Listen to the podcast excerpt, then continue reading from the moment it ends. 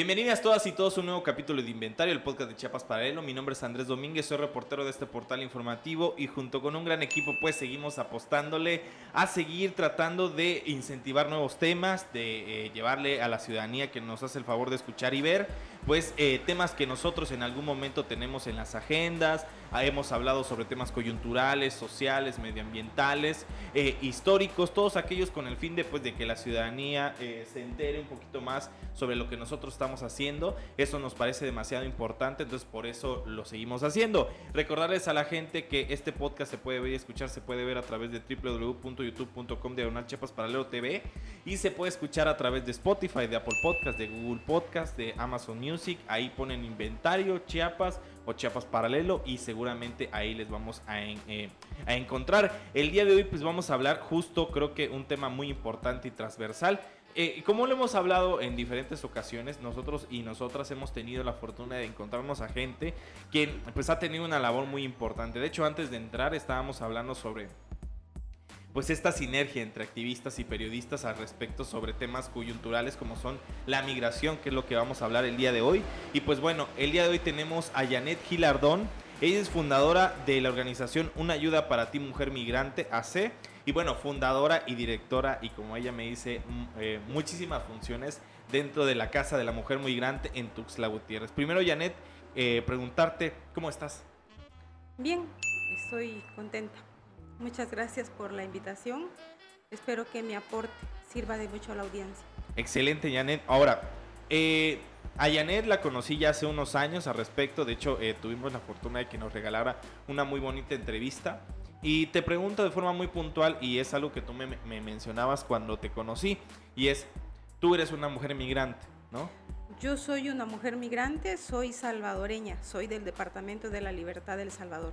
Cuéntanos un poco cómo fue tu proceso migratorio. Primero cuéntanos cómo vivías en El Salvador antes de emigrar, cómo era tu vida, ¿no? Cuéntanos un poco. Bueno, yo vengo de una familia típica salvadoreña, soy la menor de 12 hijos. Y El Salvador desde ese entonces, yo emigré en el 2004 hasta la fecha, es un país que más de la mitad de los salvadoreños viven de trabajar en maquilas. Una mano de obra bastante barata y pues aparte de la delincuencia que el país ha vivido, de hecho el país en la década de los 80 y parte de la década de los 90 vivió una guerra civil. De allí empieza como muchísimo, muchísimo la migración. Para los que no saben, El Salvador es el país con menos salvadoreños y Estados Unidos es el que tiene más salvadoreños pues que el propio El Salvador. Yo trabajaba en una maquila, pues estaba joven y pues me dedicaba a ello. Y en ese entonces ya se pagaba renta por vivir, ya estaba pues las pandillas, la Mara 18, la MS, la Mau Mau y todas las demás que salieron y queriendo buscar como una mejor vida para pues para mí, ¿no? Una persona joven siempre pues añora estar mejor o tener una casa o tener un carro, pues siempre, ¿no? Mejorar y esa fue una de mis ilusiones. Cuando salí del Salvador yo tenía 24 años. Y bueno, salí. Salí de allá con la esperanza de llegar a los Estados Unidos. Con la esperanza de llegar a los Estados Unidos en 20 días. Y llegando a Tuxtla Gutiérrez yo fui secuestrada. Ya, ya no tenía dinero, ya me habían robado los documentos pues ya no tenía nada, creo que ni dignidad. Y estuve cinco meses así. Entonces, derivado de esta situación que yo viví como una mujer migrante y de todas las cosas que pasé desde la frontera de Guatemala con México hasta llegar a Tuxtla Gutiérrez y que fueron muchísimas, pues esto me impidió continuar mi camino. Una mujer migrante no tiene opciones, al menos en el estado de Chiapas y por todo el tiempo que yo tengo de vivir acá en este estado, que ya son casi 19 años, me doy cuenta que no hay muchas opciones de vida digna. Toda la situación que viví no me permitió continuar mi camino y me quedé acá en Chiapas Eh, fui liberada cinco meses después. Y bueno, pasó el tiempo sin documentos, una mujer migrante sin documentos, sin dinero, mujer, pobre. Bueno, te imaginarás, ¿no? Todas las cosas que estaban a mi contra y que en ningún momento pude encontrar un trabajo. Bueno, sí me acuerdo que encontré un trabajo y me pagaban 50 pesos, 20 horas de trabajo. Si yo dormía ahí en el lugar, en el piso, por supuesto, me pagaban 20 pesos. Y en todos los momentos que yo traté de, pues de que me dieran un trabajo, no, no hubo, nada más encontré ese, con, con ese sueldo. Ya no me daban por ser mujer migrante, indocumentada. Cuando no tienes un documento y no, no saben quién eres, piensan que te fuiste de tu país por delincuente, pero no saben la situación que viviste, o sea, el contexto, por qué saliste de tu país. El 90% de la población salvadoreña en este caso, porque yo soy del Salvador, han salido de su país por la delincuencia. Bueno, hoy me doy cuenta por la organización y las entrevistas que diariamente se hacen, me doy cuenta de, de ello, ¿no? Que mis circunstancias fueron un poco diferentes porque aunque sí había delincuencia, sí salí por la delincuencia, pero también más salí por encontrar mejores condiciones de vida, un mejor salario, por ejemplo. Y pues añoraba, ¿no? Como cosas más grandes, pero no llegué a Estados Unidos. Mis sueños pues fueron truncados de alguna manera porque ya no pude llegar y así mucha gente que se viene ya no alcanza el sueño americano. Claro. Ya no alcanza. Y, y, mira, si hablamos no nada más de los que se vienen, sino de los que se quedan, y es un luto, ¿no? Porque los que se quedan allá, los papás, los hermanos, los amigos piensan que, que el que se vino ya va llegando a Estados Unidos. Muchos son secuestrados, son matados, no sé, suceden muchísimas cosas en el camino y no alcanzan el sueño americano. Yo, mira, aquí estoy contándola. Claro. Estoy contándola y, y, bueno, mucha gente no, no alcanza a hacerlo. Eso sí, yo te pregunto, ya, bueno, se me, me vienen muchas cosas a la cabeza, pero principalmente es, eh, bueno, ¿cómo fue tu, cómo, fue, porque creo que también es algo muy importante para explicar, ¿cómo saliste? O sea, ¿por qué vía? Eh, porque ahorita tenemos una movilidad migratoria, eh, movilidad humana, perdón, acostumbrada por eh, literalmente la movilización a pie, ¿no? es decir, la gente migra a través de, pues, de los recursos que tiene, de array, que es que algo, algo que pasa muy frecuentemente, pero hubo otros momentos, ¿no? Es decir, no existen eh, un patrón, sino como por las oleadas, ¿no? O sea, no es lo mismo eh, un haitiano que viene en autobús, de forma tal vez un poco más cómoda, digo, por poner un ejemplo, que un centroamericano que viene caminando literalmente desde su, pueblo hasta la frontera, ¿no? ¿Cómo fue tu caso? Eh, fue así, fue así. Quizá no es que sea un patrón, pero por ejemplo puedes tener dinero, pero si eres migrante no cualquiera te va a llevar. Puedes tener dinero, pero no siempre en una terminal te van a vender un boleto. Entonces yo me vine caminando mucho. Para llegar a Tuxtla Gutiérrez sí fue un buen de tiempo, fueron como dos meses porque caminé y fue de ray y por ratos descansábamos en el monte y había muchos días que no comíamos. Entonces yo creo que no es que sea un patrón, te digo, pero aunque tengas el recurso para poder abordar un transporte, no siempre puedes. Las puertas se te cierran en ese momento por el hecho de ser migrante. Yo, tengo otra pregunta, otra pregunta me, me, parece indicada, ¿no? Es, eh, ¿qué diferenciación entre, de hecho tú lo vas a marcar muy bien, qué diferenciación hay entre una mujer migrante y un hombre migrante? Ah, bueno, hay muchísimas. Fíjate que me tocó ver la violación sexual de una mujer y un hombre. La mujer tuvo un bebé, quedó embarazada, el hombre no. Ahí te estoy diciendo muchísimo el hombre usualmente tiene como más oportunidades. Fíjate que en nuestras estadísticas de la organización hemos visto cuántos hombres han podido incorporarse a un empleo aquí en Tuxtla Gutiérrez y cuántas mujeres. De 100 mujeres pueden entrar a un trabajo, 5 mujeres en donde les paguen más o menos. Y de los hombres pueden entrar hasta 60 hombres de 100. Desconozco por qué pero como aquí la gente o la educación, no sé si del Estado o del país, cambia muchísimo. La mujer se con el hecho de ser mujer, porque mira, estuve viendo... Eh, muchos, estuve analizando como muchos pensamientos, como mucha idiosincrasia de personas locales de acá y decían, es que las mujeres de Centroamérica nos vienen a quitar a nuestros esposos, porque cuando les damos trabajo en las casas se quedan con ellos, o si tenemos una empresa y les damos trabajo a ellas también se quedan con el patrón, etcétera. Entonces, mucha mentalidad así. Y yo he hablado con gente local así, como se dice coloquialmente en El Salvador, a calzón quitado, y les he preguntado me dicen, es que las que vienen de allá vienen a eso, a, quitarlos a, a quitarnos a los maridos. Y yo, ah, yo no. Entonces, se tiene ese pensamiento, ¿eh? Me parece muy importante eso, sobre todo porque creo que demuestra mucho la siguiente pregunta. De los 19 años que has tenido acá, evidentemente no podemos generalizar, pero de la gente que seguramente te tocó, ¿cómo describirías a la población chiapaneca? Ay, rayos. Pues no me quisiera meter en líos. no me quisiera meter en líos. Pues mira, yo tengo mi manera de pensar y yo creo que hay mucho prejuicio y falta mucha educación.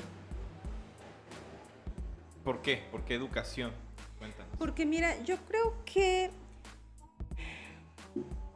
¿Desde cuándo la gente no mira? ¿Desde cuándo Chiapas no es el puente para que pase la gente? ¿Desde cuándo? Bueno, a estas alturas se tuviera la educación de recibir como hermanos a los que vienen, porque simplemente nacieron por allá, pero es lo mismo. Las necesidades que tienes tú o que tiene ella son las mías, o sea, yo quiero estar bien, ella quiere estar bien, usted es lo mismo. Si se aprovechara las remesas culturales que las personas migrantes traen sería otra cosa. A eso me refiero. Mira, falta educación para entender, para amarnos, para, no sé, ver a nuestro prójimo, pues al semejante como nosotros y amarlo como Jesús dijo, amarás a tu prójimo como a ti mismo. Y nos falta entender ello. Yo creo que el gobierno debería de empezar por ahí, decir, bueno, vienen migrantes, los vamos a incorporar a una labor en el DIF, por ejemplo, ¿no? Em, por ejemplo, el diseño de uñas que ponen en El Salvador es diferente al de acá, que pusieran a las mujeres en el DIF a intercambiar el conocimiento de, esto de las uñas con las de acá, ya hubiera como un intercambio, una diáspora de conocimientos. Yo creo que eso falta. Falta educar a la gente, concientizarla, hacerle saber o hacerle entender que es gente como tú, como yo, simplemente. Yo fíjate que, uy, eh, te metiste en un tema que a mí me encanta, que es el tema de la sociología, ¿no? O sea, fíjate que yo hice una investigación y bueno, he, ido muchas veces a la frontera y no solamente por el tema migratorio, sino por el tema del lenguaje cultural, ¿no? Fíjate que en Motocintla, por ejemplo, que tuve la fortuna, sí existe esta resistencia al guatemalteco, por ejemplo, ¿no? Es decir, eh, me pasó que decían, que un insulto para los motociclecos o para la gente que estaba ahí era de que te dijeran, tú eres eh, cachiquel, por ejemplo, que era una lengua indígena que se asentaba más en Guatemala que en México, ¿no? ¿Por qué? Porque los guatemaltecos eran considerados como una ofensa para los mexicanos, ¿no? Yo, que de, alguna forma he tenido como que ese bajaje, pues no hay que olvidar que, pues, o sea, nosotros en algún momento fuimos parte de la Capitanía General de Guatemala, ¿no? Es decir, cuando se, eh, se independiza este tema de Centroamérica, se independiza en siete regiones. Costa Rica, Panamá, Honduras, El Salvador, Guatemala, Chiapas y el Soconusco. ¿No? Y es decir, no sé, yo creo que pasó una política nacionalista que ya en 1800 se desarrolla, esta política de decir, bueno, nosotros ya no somos guatemaltecos, pero no solamente con esta idea de que ya no somos un pueblo hermano, ¿no? Sino que, me causa mucha, mucha controversia porque ayer escuchaba al presidente, bueno, cuando lo grabamos el día de hoy, eh, eh, el, episodio, pues ayer dio una conferencia antes Manuel sobre el tema cultural y todo, ¿no? De que hablaba sobre la política de buena vecindad, ¿no? De Andrés Manuel López Obrador, ¿no? Porque mencionaba que Theodore Roosevelt este, mencionaba que hay que llevarnos bien con el pueblo mexicano, el haitiano, el cubano, ¿no? poniendo en ejemplo que Estados Unidos no se está llevando del todo bien con México, ¿no? Pero nosotros no nos ponemos a pensar cómo en los últimos años se ha reforzado este tema, ¿no? Y creo que me parece muy importante el gobierno, ¿no? O sea, históricamente las y los, las personas en movilidad humana ya, porque ahorita ya no solamente son migrantes, ¿no? Eh, podemos identificar que inclusive a la propia población las han cansado el mismo gobierno. Yo tengo esta teoría porque yo hice una investigación al respecto. Es decir, la migración tomó una diferente ruta en el momento que se concibió o se aperturó el tema de las solicitudes de refugio, ¿no? Es decir, ya con cuando uno o una tiene este tema de la solicitud de refugio, ya no es tan fácil que de repente te encuentren y que te retornen, ¿no? O sea, te deporten, ¿no? Ahora ya es como decir, bueno, estoy en mi trámite de solicitud de refugio, me tienes que esperar, tienes que esperar el veredicto de Comar para que así tú como autoridad procedas o no procedas, ¿no? Con estas famosísimas redadas, ¿no? De que te acordabas que de repente en cualquier camino ya cerraban y va para arriba, ¿no? Y te regresaba. Bueno, eso a partir de 2018, ¿no? Y creo que me parece muy importante. Ahora, el tema de las solicitudes de refugio cambió muchísimo. ¿Por qué? Porque el tema de la solicitud de refugio a partir de las caravanas migratorias, de las caravanas migrantes en octubre de 2018, pues al final de cuentas acumuló a la gente en un espacio. Y ese espacio era Tapachula y sus alrededores. E inclusive Tuxtla, ¿no? Inclusive Palenque, que también de repente ahí como que se movió. Y entonces ya la presencia era más visible. ¿No? Y, me acuerdo que un investigador me decía, bueno, es que eh, no es lo mismo identificar la presencia de una salvadoreña, de un salvadoreño, de un guatemalteco, a quien inclusive podríamos confundir fisiológicamente con un mexicano o con un chiapaneco, chiapaneca, pues porque lo, tenemos los mismos rasgos, pues, o sea, somos morenos, chaparritos, altos, lo que sea. Que con un haitiano, por ejemplo, ¿no? Un haitiano evidentemente tiene una fisionomía diferente, ¿no? Es más alto, más corpulento, más delgado, ¿no? Afro. Entonces, las solicitudes de refugio, al momento de que no son repartidas en el momento adecuado, es decir, un procedimiento te podría llevar entre... Legalmente te puede llevar tres hasta seis meses. Sí. ¿No? Pero en la realidad te podría llevar de seis a un año. O más. O más, ¿no? Hasta 18 meses alguna vez eh, tuve identificado, ¿no?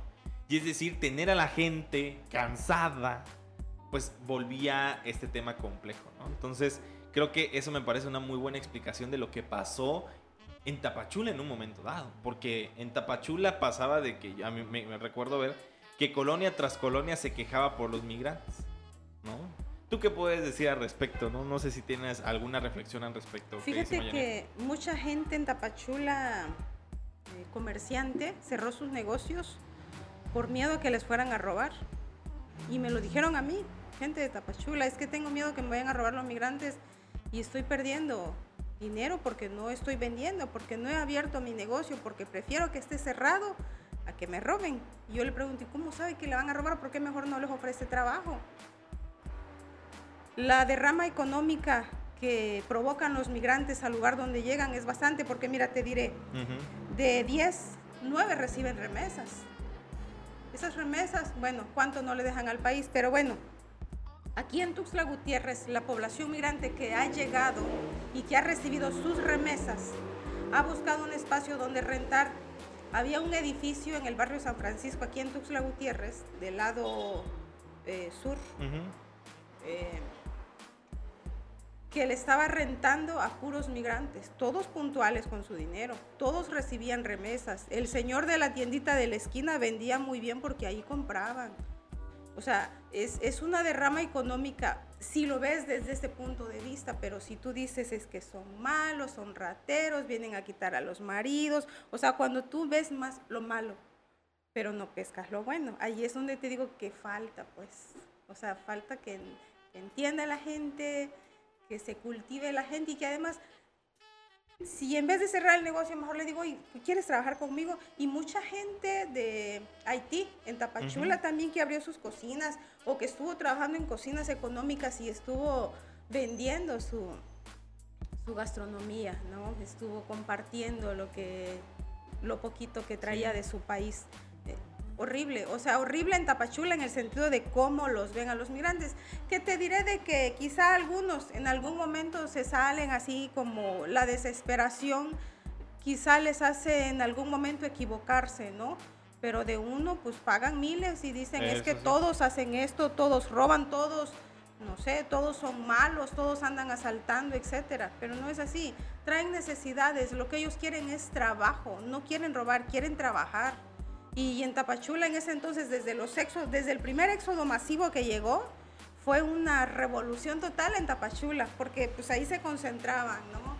Y cuando llegaron a Tuxtla Gutiérrez, dije yo, bueno, algo tenemos que hacer. Y es que te digo, de que buscamos lugares en donde les pudieran rentar.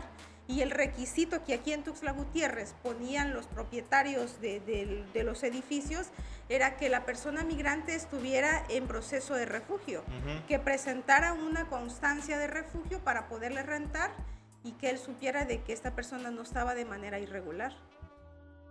Eso. Muy bien, ¿no? O sea, que también, que- bueno, que ahorita vamos a, eh, a terminar, pero creo que hablamos, eh, creo que el tema importante es política de integración, ¿no? Un tema de integración que creo que desafortunadamente no se ha dado. O tal vez sí se ha dado y no se ha visibilizado tanto, ¿no? A mí me acuerdo que mi compañera Ángeles Mariscal hizo un muy buen trabajo eh, sobre ya políticas integratorias desde hace muchísimos años, ¿no? Por ejemplo, algo que se me viene mucho a la mente es, por ejemplo, el, el, el de Akakoyawa con los japoneses, ¿no? Sí, es decir, hay hay muchísimo japonés en Akakoyawa, ¿no? Eh, ¿Por qué? Pues hay, un- hubo una política de integración muy buena, ¿no? Inclusive, yo lo he dicho eh, eh, en, en podcast, que hasta el embajador de México en este... el embajador japonés en México ha ido varias veces a Kakoyawa, ¿no? Inclusive alguna vez me dijeron que hasta el emperador de Japón llegó a Kakoyawa para dar, rendir en respeto de la gente, Ah, de, ese abrazo mexicano Qué que se tuvo, ¿no? O sea, que eso me pone a reflexionar. Pero si quieres, Janet, podemos hacer una pausa Claro, y seguir con esta conversación hablando pues de, de la migración de las mujeres, ¿no? sí, claro, por supuesto.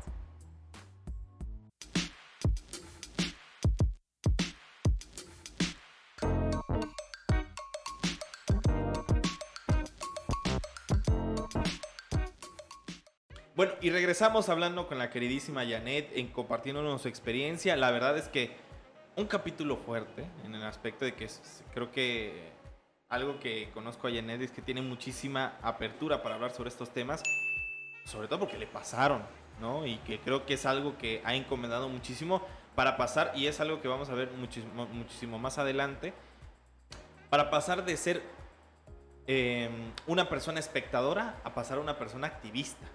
¿No? Yo lo que te preguntaría inmediatamente es cómo tomas esta decisión, es decir, nosotros y nosotras bien posiblemente somos espectadores de muchas cosas, ¿no? Pero cómo te despierta la semilla y decir, bueno, yo ya tengo que hacer algo no por mí, sino por las demás personas. Cuéntanos un poco, Jan.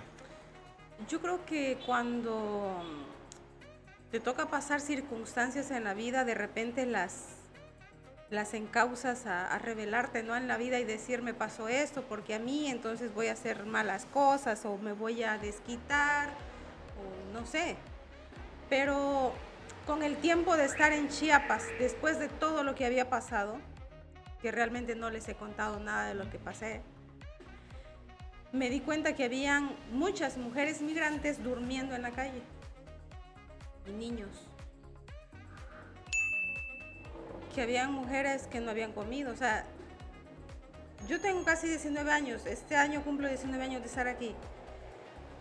Caminaba por acá, por el centro de Tuxtla, y veía a las mujeres pidiendo, veía a las mujeres con necesidad.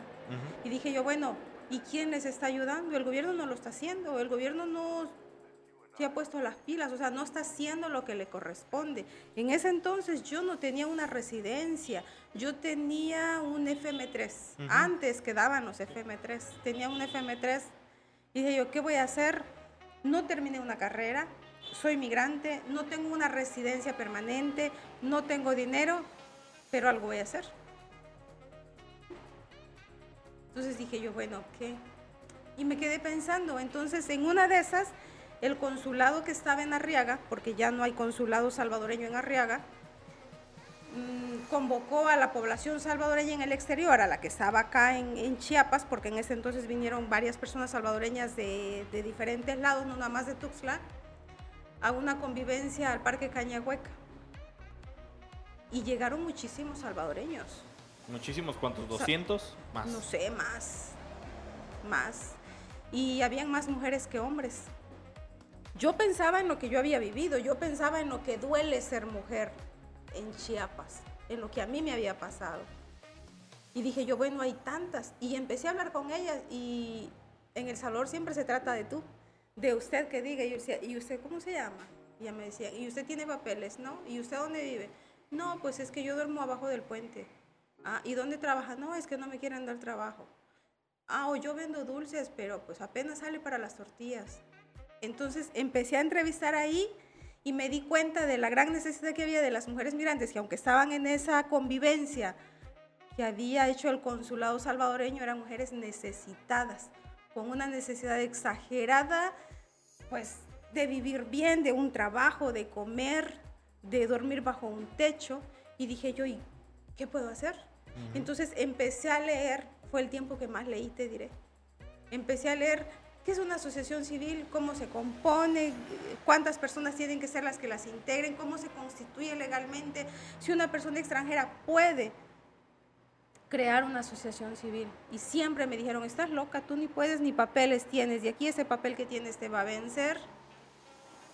dije yo, pues qué me importa, algo tengo que hacer. Y si no me funciona, por lo menos lo intenté. Pero yo no tenía el recurso, Andrés, yo, yo no tenía nada. Mira, yo me vine, esa parte que no les dije, yo me vine embarazada del Salvador porque tuve una pareja que me maltrató. Estaba yo muy joven y que, pues, equivocaciones de chamacos. Y dijo, no, pues no, no, no quiero al bebé. Entonces yo me vine embarazada. Y en ese entonces yo ya tenía a mi hijo, yo tengo un hijo que nació con autismo. Entonces dije yo, bueno, yo sufrí muchísimo, pero el que yo haya sufrido no significa que no pueda hacer algo por las demás o por mis connacionales. De mi ropa, de la ropa de mi hijo en ese entonces, me venía al Parque Santo Domingo, el que está aquí, sí, pues acá, abajo. sí, acá abajo.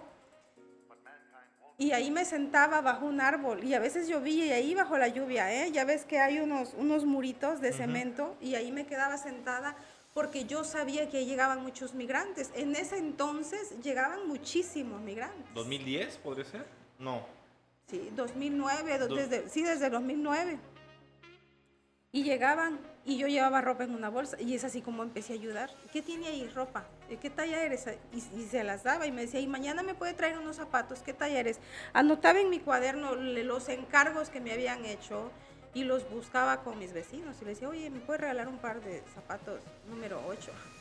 Cosas así. Sí. Después, el comedor Santo Domingo me dice, yo veo que vienes todos los días, no te conozco, pero te voy a prestar una mesa. Me prestaron una mesita de la coca en una hoja blanca bon. Puse una ayuda para ti, mujer migrante. No existía, legalmente no existía ese nombre. Lo tenía aquí. Y ahí lo puse. Ah, ustedes son una asociación, sí.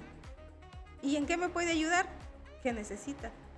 no sabía cómo una persona podía tramitar un documento, ni un refugio, ni una regularización por vínculo familiar, ni una visa por razones humanitarias, yo no sabía nada de eso. Pero empecé, empezaba yo a leer y yo le decía, ¿qué necesita?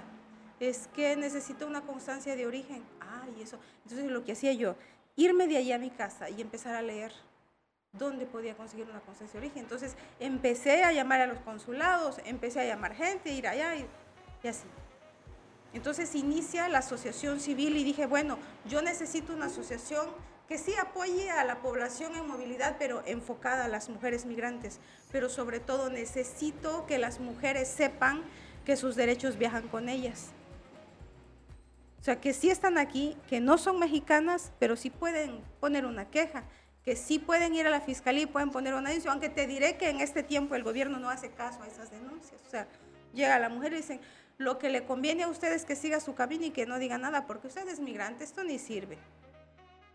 Y en ese entonces así era. Todavía el gobierno nunca en Chiapas se ha encargado realmente de lo que le corresponde en el tema de la migración. Entonces empezó a funcionar la organización de una ayuda para ti, mujer migrante, y empezamos a recibir un buen de mujeres migrantes, un buen de mujeres migrantes. Te diré que hasta la fecha tenemos en nuestras estadísticas 32 mil nada más de albergue, porque tenemos el comedor, aparte a las que les damos ropa, aparte a las que les damos nada más su kit de higiene, o nada más las que llegan a comer, sin poner a los niños. ¿32 mil me decías? Sí. Desde el 2015 a la fecha. Pues me parece muy... Bueno, yo me acuerdo que cuando platiqué contigo sí tenías una cifra así elevada. De hecho, me acuerdo que te conocí cuando estábamos justo, creo que... eh, ya estaban las caravanas, creo. Ya. Ya, ya habían estado las caravanas. Yo te pregunto, parece mentira, ¿no? Y, y- y- y- y parece que es un discurso muy desgastado, ¿no? De que de repente decimos, es que el gobierno no lo hace. Pero es que en verdad no lo hace. Pues es que no lo hace. Mira, tengo, ni sé quién vaya a escuchar esto, pero tengo cuatro solicitudes que yo le he hecho al gobierno, a los diferentes gobiernos que han estado en los diferentes años o sexenios, y tengo no. O sea, mis respuestas es no. Tengo cuatro negativas. El gobierno dice no. Entonces, en un oficio le dije al gobierno, bueno, usted, no le dije así, que no estaba haciendo lo que le toca, pero le dije que nos apoyara en hacer pues la labor de ayuda a los migrantes, que me diera un elefante blanco para que a mí me facilitara un espacio para poder laborar y que a cambio yo le iba a poner una placa con su nombre que él había dado el lugar, Y ni así. que no. Ahí los tengo. Y no. O sea, no es de que seamos así como así como como tú dices que esto ya está así como gastado y todo el mundo lo dice, pero es que no está haciendo pues, no está haciendo lo que le toca las comisiones que, que tienen a cargo los diputados y los regidores, que es el tema de los migrantes, o sea, las comisiones de migrantes, ¿qué están haciendo? Mira, reuniones todo el mundo hace. Yo puedo convocar al poco de gente y reunirme y hablar del tema y hacer como que estoy haciendo. Pero ese no es el asunto, es agarrar al toro por los cuernos y ver qué vamos a hacer, órale, hagámoslo. Porque hay mucho que hacer, muchísimo que hacer. De verdad que luego decimos la problemática, pero mira, no lo veamos como problema los migrantes, sino veámoslo como, lo podríamos ver como solución a muchas cosas. Así como te dije, traen tantas remesas culturales que sería bien padre que los involucráramos aquí en Chiapas y que hubiera una, pues no sé, un intercambio de culturas, Sí, de sinergia. conocimientos, sí, claro, pero pues no se ha hecho. Y si el gobierno no lo hace, ¿tú crees que lo va a hacer el pueblo? Si el gobierno ve mal, el pueblo ve mal. Mira, la cabeza, o sea, quien está arriba tiene muchísimo que ver para que el cuerpo funcione. Y hasta ahorita el gobierno no. Exactamente. Y, y- creo que eso es bien importante porque creo que se ha marcado tanto el tema de la política de integración, que es algo que creo que ha fallado muchísimo, porque si bien lo he mencionado, también Andrés Manuel López Obrador en algún momento lo mencionó, de que iba a incentivar la política de migración, y que al final de cuentas no ha cambiado, creo, muchísimo de la, del espectro de esta conciencia que se tiene, ¿no? No sé si vaya a ser generacional, no sé si se vaya a hacer... No ha cambiado nada. O Entonces... sea, no ha cambiado nada.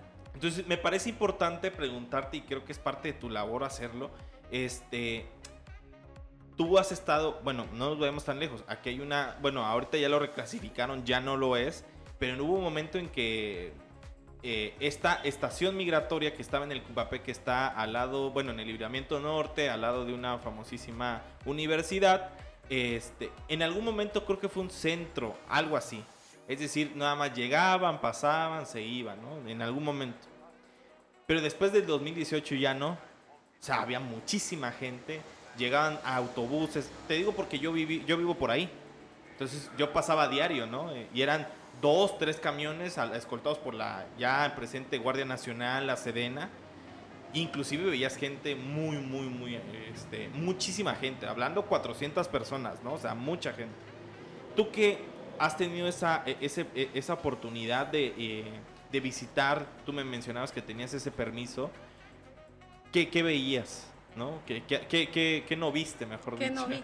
A ver, adelante, queridísima Janet. Mira, yo estuve colaborando, de alguna manera era como, no sé, un apoyo con la Comar, aquí en Tuxtla Gutiérrez, y la, el ACNUR. Entonces, a mí me enviaban las hojas de salida cada jueves. Había salida, porque te digo, en ese entonces, así como tú dijiste, estaba repletísimo de migrantes, repletísimo en la cárcel, porque allí no son centros de, de aseguramiento, eh, son cárceles. En la cárcel, que no sé, donde podían caber 100, habían mil. Sí, Entonces estaba rellenísimo. Entonces me mandaban los listados y me decían, Janet, tú vas a ir a la estación migratoria porque vas a, pues, a sacar a la gente, porque tenía que ir alguien. Me mandaban la lista, no sé, 200, 160, 250, muchísima gente. Y en ese entonces me acuerdo que habían muchísimos cubanos. Y fíjate, te voy a decir algo muy importante, que por primera vez lo voy a decir. Llegaba y yo pasaba lista de los que salían, o sea, lo sacaba, migración lo sacaba. Salían y yo, fulanito de tal, aquí está, ah, hágase usted para acá para saber que ya, yo lo tachaba. Pero había momentos en que no todos los de mi lista salían y yo preguntaba, ¿dónde están? Y me decían los mismos migrantes, usted no sabe qué les han hecho. Ellos ni existen, ya no están aquí.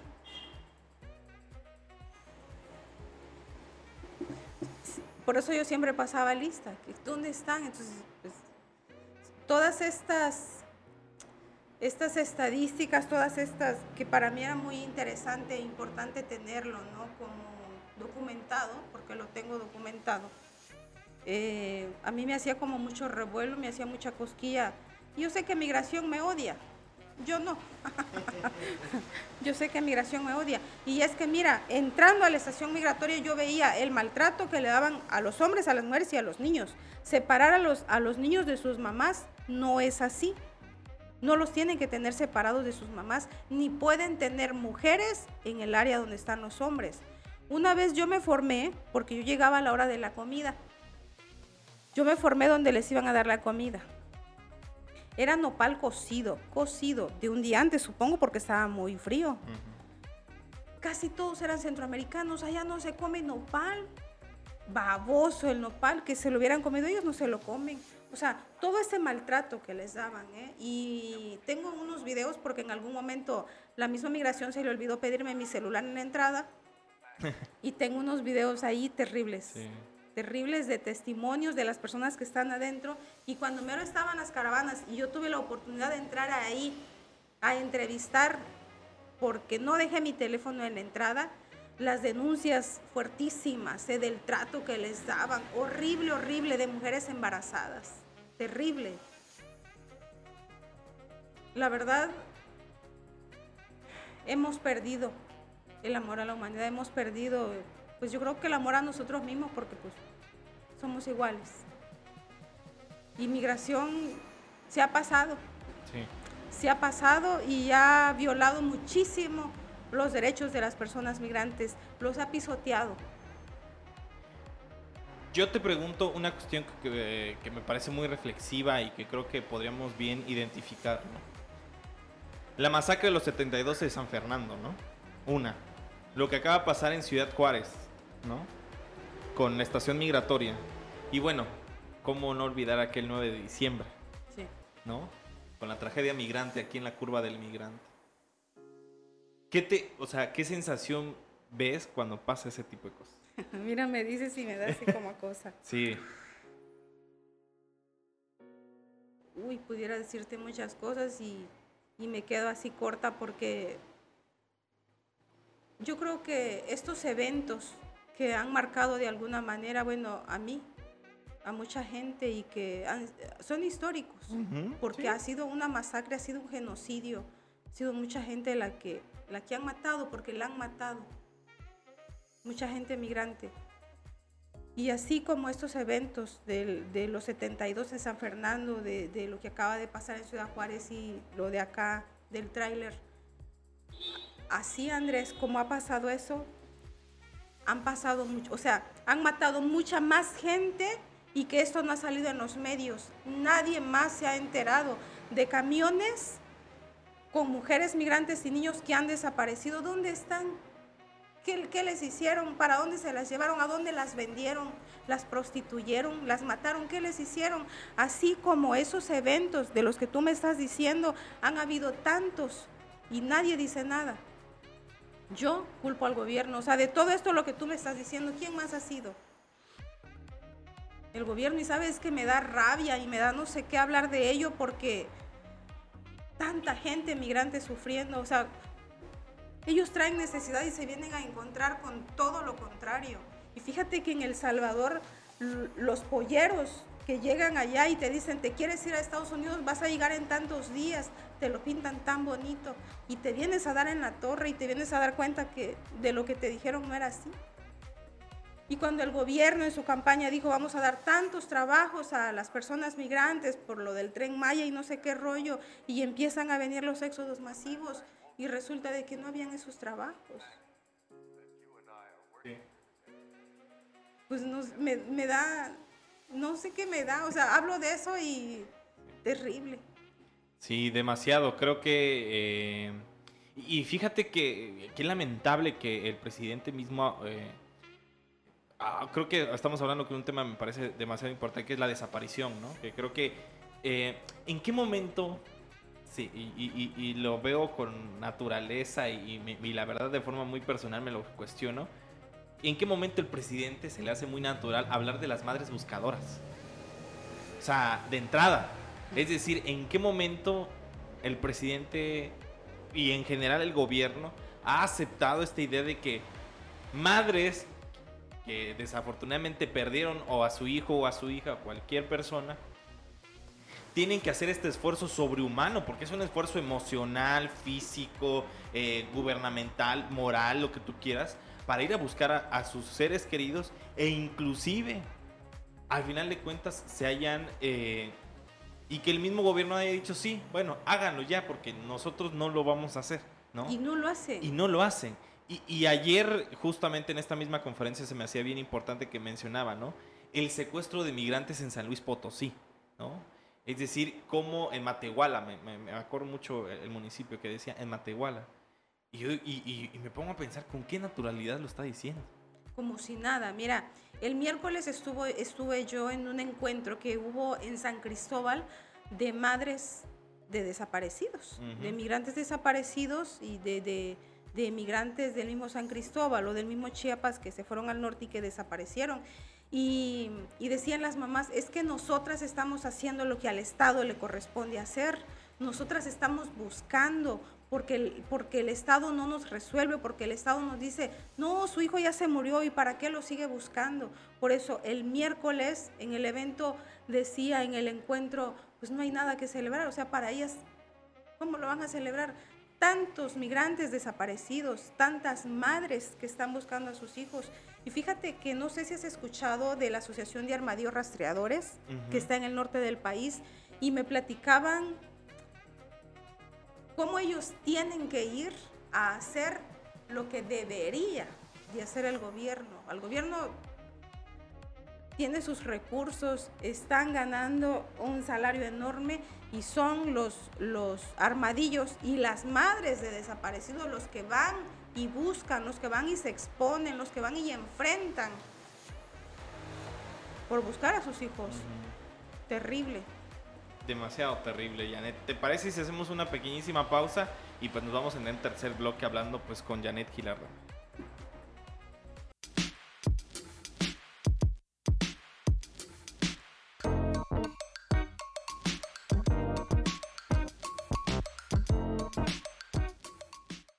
Y regresamos en este tercer y último bloque hablando con la queridísima Janet. Bueno, complicado los temas que hemos abordado porque complicado es, ¿no? Este creo que es demasiado complejo, pero bueno, en todo este actuar que has tenido tanto con las organizaciones, bueno, con la organización, creo que también te has articulado muy bien ya con otras organizaciones, que eso me parece bien importante, ¿no? Ya eh, al menos lo que yo puedo ver desde afuera es que has consolidado muchísimo una red tanto con organizaciones de la sociedad civil, tanto con algunas instituciones gubernamentales, que eso me parece demasiado importante.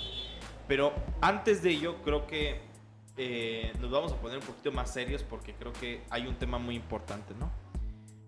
Evidentemente, ¿cuántas amenazas no realizan, no, no reciben, perdón, los activistas y defensores de derechos humanos e inclusive periodistas que estamos incluidos ahí, ¿no? Y el punto es tú que el 4 de junio de 2022 sales de Chiapas por una amenaza, ¿no? Sí. Que tardas bastante tiempo en regresar, de hecho tenemos la fortuna de tenerte ya aquí, pero cuéntanos ¿Por qué tomaste esa decisión? ¿Ha sido común las amenazas hacia ti? Cuéntanos un poco. Pues mira, es un tema delicado y mm, tenemos, o sea, tenemos que decirlo. La gente tiene que saber, o el Estado tiene que saber que es más. Desde hace mucho, o sea, yo te pudiera decir, el Estado mismo es el 4 de junio del año pasado yo me tuve que ir de Chiapas por amenazas. Por amenazas. Somos gente queriendo solucionar el mundo, queriendo arreglarlo, queriendo pues ayudar, ¿no? Y siempre las personas migrantes para mí las ven como signo de, dólar o, de, o de pesos, no sé pero por la situación de que la organización apoya sobre todo a las mujeres migrantes, pues sí, he, estado recibiendo amenazas de diferentes lados, por diferentes medios, también por vía directa, este, verbalmente. Yo creo que este es un tema bastante delicado y yo creo que pues no es justo, ¿no? No es justo. Por lo menos que nos dejaran trabajar, digo, si no están haciendo nada, que nos dejaran trabajar, que nos dejaran ayudar, que nos dejaran hacer pues lo que nos toca hacer. Y aunque lo hacemos de muy buen gusto, te diré que aunque le toque esta parte al gobierno, nosotros hacemos su papel de ellos de muy buen gusto. Tuve que irme un buen de tiempo con mi familia, pero aquí estamos. No tengo miedo. Bueno, como ser humano quizá en algún momento sí he sido intimidada, pero la lucha como organización de la sociedad civil, yo siempre voy a seguir alzando la voz por las que no tienen voz primero, que es la población migrante, las mujeres migrantes. Y si por ello en algún momento voy a dejar de existir, pues que sea por algo bueno. O sea, yo estoy convencida de lo que estoy haciendo, estoy satisfecha de lo que hasta hoy he logrado, de lo que hemos logrado hacer con la población migrante, de todo lo que hemos ayudado, de todo lo que hemos hecho con ellas, de toda la gente a la que le hemos abierto los ojos y le hemos dicho, tienes derechos, denuncia. Si el Estado te hizo algo, pues denuncia, ponga una queja, haces. Y hemos acompañado a muchas mujeres a poner sus denuncias y el mismo, la misma fiscalía les dice, no, para que esto no va a proceder por ser migrante. Entonces, a raíz de todo esta, de toda esta ayuda, de todo esto, de toda esta labor como organización, hemos recibido amenazas. Queridísima Janet, eh, para ir cerrando y no dejar este dejo tan, tan, tan, tan, tan impaciente, tan intranquilo que puede llegar a dejar esto que nos estás mencionando, te puedo preguntar cómo va la Casa de la Mujer Migrante. ¿Te pareció a ti una iniciativa, eh, bueno, obviamente a cuesta arriba, porque como todo en las organizaciones de la sociedad civil siempre es a cuesta arriba. Pero bueno, ¿cómo ha evolucionado la Casa de la Mujer Migrante? ¿Te sientes, eh, crees que ya has eh, visibilizado al respecto de esta casa? Cuéntanos un poco cómo nace esta iniciativa y cómo va hasta ahora.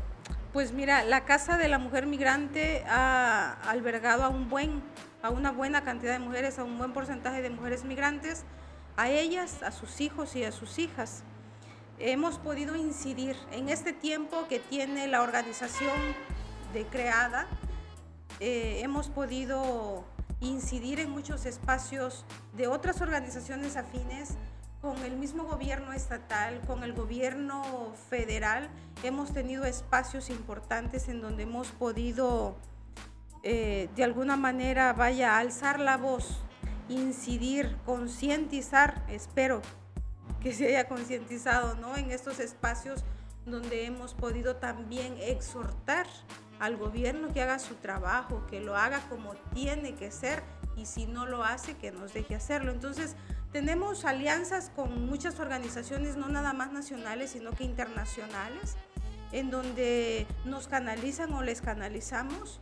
Y bueno, es para mí es una labor importante lo que estamos haciendo y es una asociación que de alguna manera, bueno, existe y que ya se conoce y que no necesariamente hay que estarla difundiendo porque en las redes que trabajamos con las organizaciones son ellas las que mandan a la población migrante a que nos busquen en el albergue, es decir, llegan y no necesitan habernos visto ni en internet ni en, ni en otro medio porque ya la, en Tapachula, por ejemplo, ya les dijeron, está la Casa de la Mujer Migrante en tal lado. Entonces ya vienen referidas de allá, si vienen de Palenque o si vienen de Comitán o si vienen de San Cristóbal. Entonces es una organización pues que ya se conoce. Fíjate, somos parte de la Mesa Transfronteriza Migraciones y Género y pues la Mesa Transfronteriza eh, tiene 89 organizaciones y bueno, son organizaciones con diferentes temas pero que, que uno de los temas principales pues es el tema de la migración, obviamente.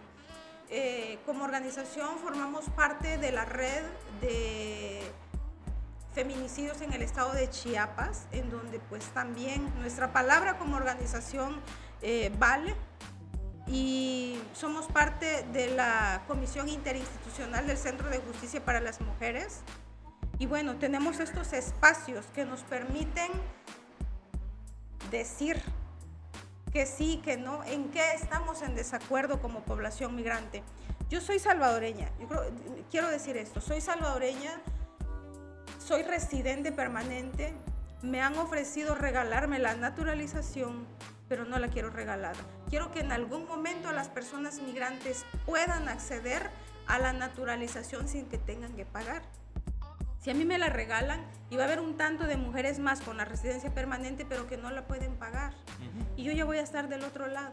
Entonces, una de nuestras luchas también es eso. Mira, con cinco años de la residencia permanente, bueno, ahorita ya son dos años, que puedas tener acceso a la naturalización sin que tengas que pagar tantos miles de dinero. Porque aunque tengas la residencia permanente, esa únicamente sirve para transitar libremente en el país y ni siquiera te sirve para sacar una remesa en el banco ni siquiera te sirve para trabajar, simplemente es un documento que en algún momento se compra, vale como 10 mil pesos.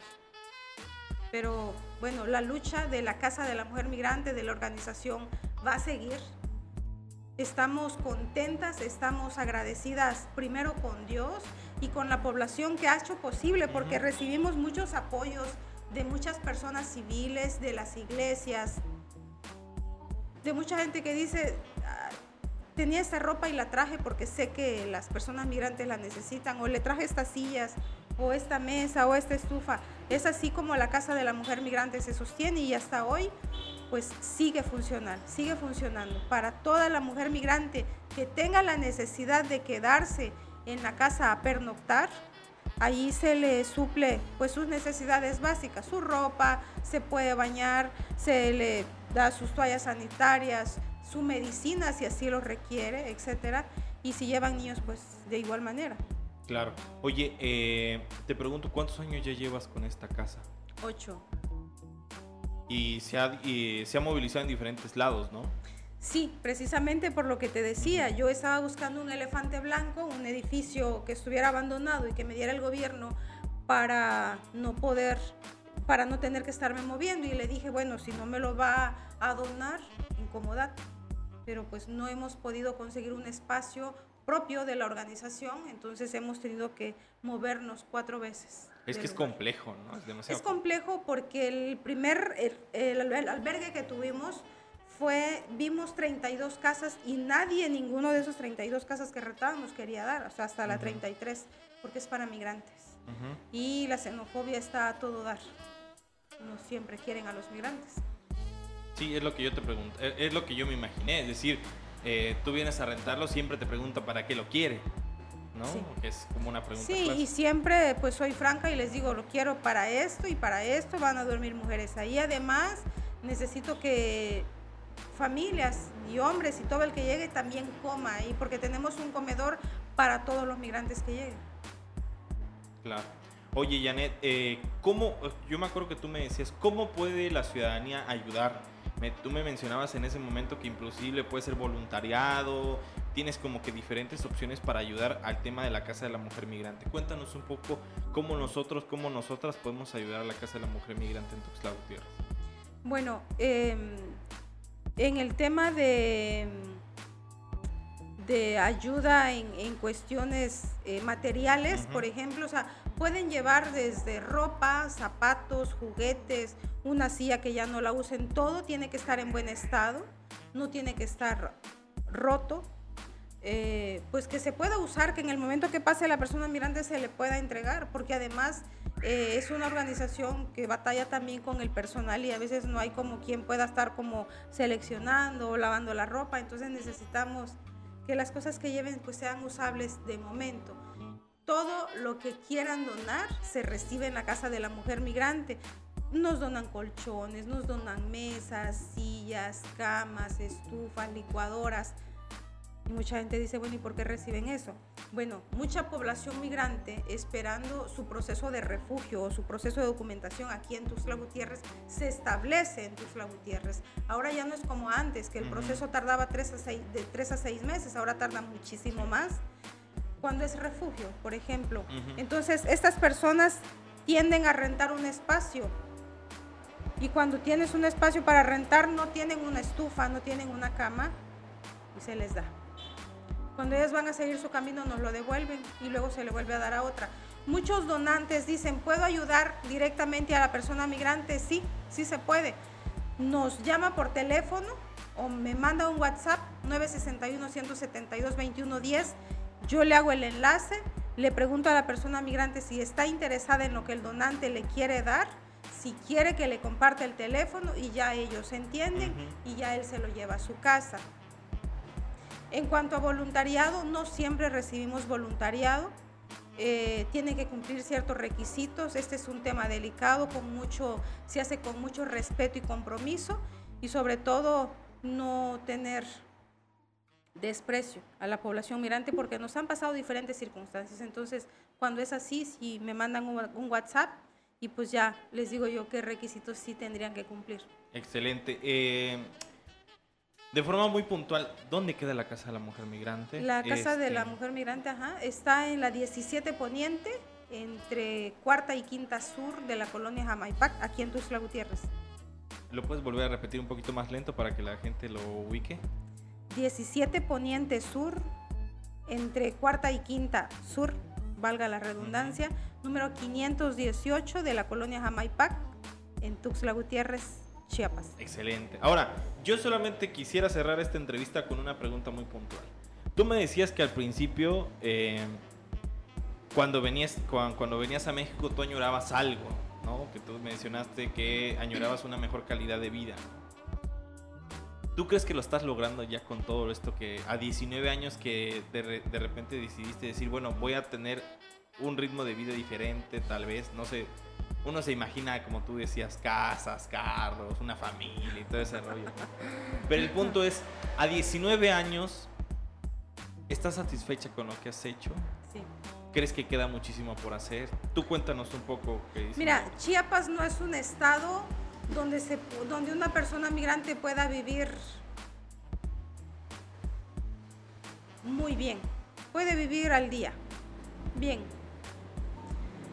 pero yo en lo personal, a título personal, más que eso, más que, carros y lo que pensaba yo tener dólares, tengo satisfacción de haber ayudado a tanta gente y eso vale muchísimo más. O sea, puedo acostarme en la noche y decir, hoy ayudé, hoy hice esto, hoy hay tantas mujeres en el albergue, hay 10 mujeres que no están durmiendo en la calle, hay 10 mujeres que ahora tienen su residencia y eso es lo que me llena.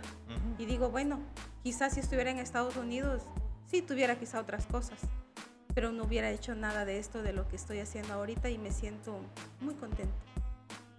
Excelente, queridísima Janet. Pues si quieres cerramos esta entrevista, no sé si tengas algo para cerrar al respecto, algo, eh, alguna reflexión final. Que la Declaración Universal de los Derechos Humanos en su, en su artículo 1 dice que todos nacemos iguales todos. Y no, no nos estamos viendo como iguales. Pues que nos respetemos. Por lo menos si no vamos a ayudar, que respetemos al prójimo. Nada más eso. Excelente. Janet, nada más redes sociales de la Casa de la Mujer Migrante. ¿Algún número para que estemos muy, muy al pendientes? ¿Algo al respecto? En Facebook estamos como una ayuda para ti, Mujer Migrante, A.C. En Twitter estamos como Casa de la Mujer Migrante y ya. Excelente, pues bueno, Janet, te agradezco muchísimo la entrevista, el tiempo, sé que eres una persona muy, muy, muy, este, muy ocupada y bueno, esperemos que de alguna forma esta entrevista haya ayudado a alguien Ojalá. De, forma muy puntual, ¿no? Y pues bueno, yo me despido, eh, no sin antes eh, recordarles que mi nombre es Andrés Domínguez y bueno, agradecemos muchísimo la realización a Alondra y a Carlos Cardosa el día de hoy que eh, nos hicieron el favor de estar aquí. También recordarles que este podcast se ve y se escucha, se ve a través de www.youtube.com diagonal Chiapas TV y se escucha a través de Spotify, de Apple Podcast, de Google Podcast, de Amazon Music. Ustedes ponen Chiapas, inventario Chiapas Paralelo y ahí seguramente les saldremos. Y pues bueno, nos vemos en la siguiente conversación de Inventario, el podcast de Chiapas Paralelo.